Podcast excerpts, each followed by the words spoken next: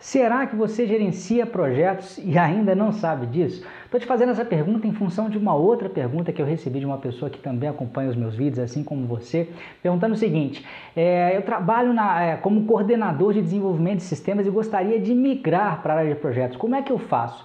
E eu, sinceramente, fiquei muito surpreso com essa pergunta, porque se ele trabalha na área de coordenação, melhor, se ele é o coordenador de desenvolvimento de sistemas, é muito provável que essa pessoa trabalhe com projetos de desenvolvimento de sistemas ou com projetos de manutenção de sistemas. E se ele é o coordenador, é muito provável que ele gerencie esses projetos. É claro que tem a operação da rotina ali, às vezes podem ter manutenções que não são consideradas projetos ou outros trabalhos que são rotineiros, mas eu sou capaz de apostar quase com certeza que tem projeto lá também.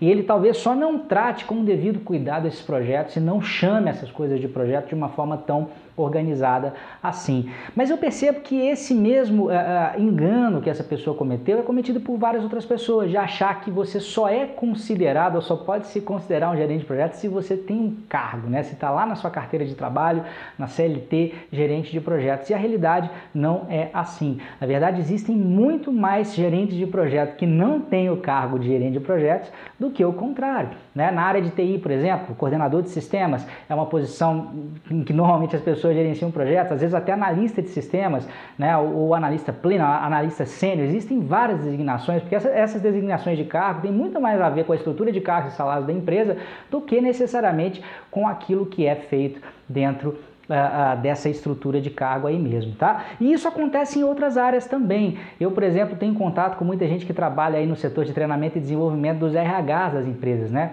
É, treinamento e desenvolvimento é um subsistema dentro da área de recursos humanos. E essas pessoas, apesar de não serem chamadas gerentes de projetos quase nunca, é, uma das maiores responsabilidades que elas têm é gerenciar projetos, é criar o treinamento XYZ para a área tal. E criar um treinamento não é ir lá fazer um PowerPoint, não. Muitas vezes nem são essas pessoas que dão treinamento tem que ir a campo, tem que ir no mercado, tem que pesquisar fornecedor, tem que uh, selecionar o fornecedor, tem que negociar com o fornecedor, tem que agendar né, esse treinamento, conseguir estrutura logística para poder executar esse treinamento, que muitas vezes não acontece dentro da empresa. Você tem que ver a agenda de todo mundo, ou seja, isso é um projeto, gente. Né? Às vezes existem projetos até maiores, né? ao invés de criar só um treinamento, você tem que criar um programa de desenvolvimento de líderes para uma organização, por exemplo. E são vários treinamentos, às vezes juntos com outros trabalhos que são feitos, trabalhos com coaches, trabalhos com consultores, enfim, né, mais uma situação em que uma pessoa gerencia projetos sem ter no cargo aí, né, no seu job description, muitas vezes,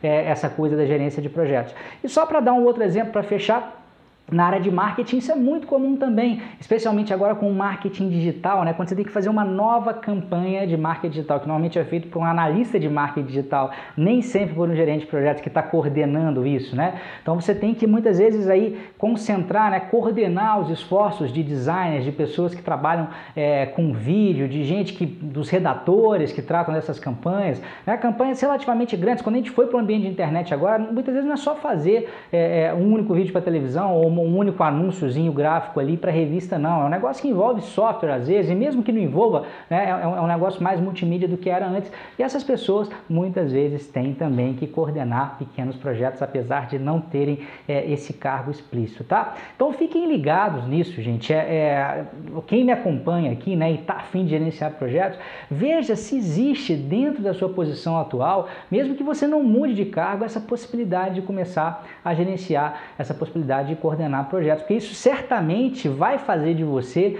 um profissional mais valioso e vai te permitir ser promovido. Às vezes não para uma posição de gerente de projetos, que pode ser que a sua empresa não tenha esse cargo, mas às vezes, quem sabe, para a posição de gerente de recursos humanos, para a posição de gerente de marketing, para a posição de coordenador de TI, né, que pode ser até eh, em termos salariais aí melhor, né, do que gerente de projetos em algumas outras situações, tá? Só para consolidar isso, eu vou mostrar na telinha para vocês uma pesquisa que foi feita pelo Rike. Rike é um software de gerenciamento de projetos que eu particularmente tenho utilizado agora no momento. Eu gosto de testar alguns softwares. Eu, nesse momento, nesse exato momento, eu estou usando ele, tá? É como se fosse uma espécie de project, só que todo interligado, todo online. Antigamente a gente só tinha o MS Project, né? agora a gente tem uma um emaranhado de softwares para escolher aí. E eles fizeram uma pesquisa muito interessante. Deixa eu só pegar meu celular aqui para ler enquanto vocês acompanham na tela. Acho que vai aparecer aí para vocês também.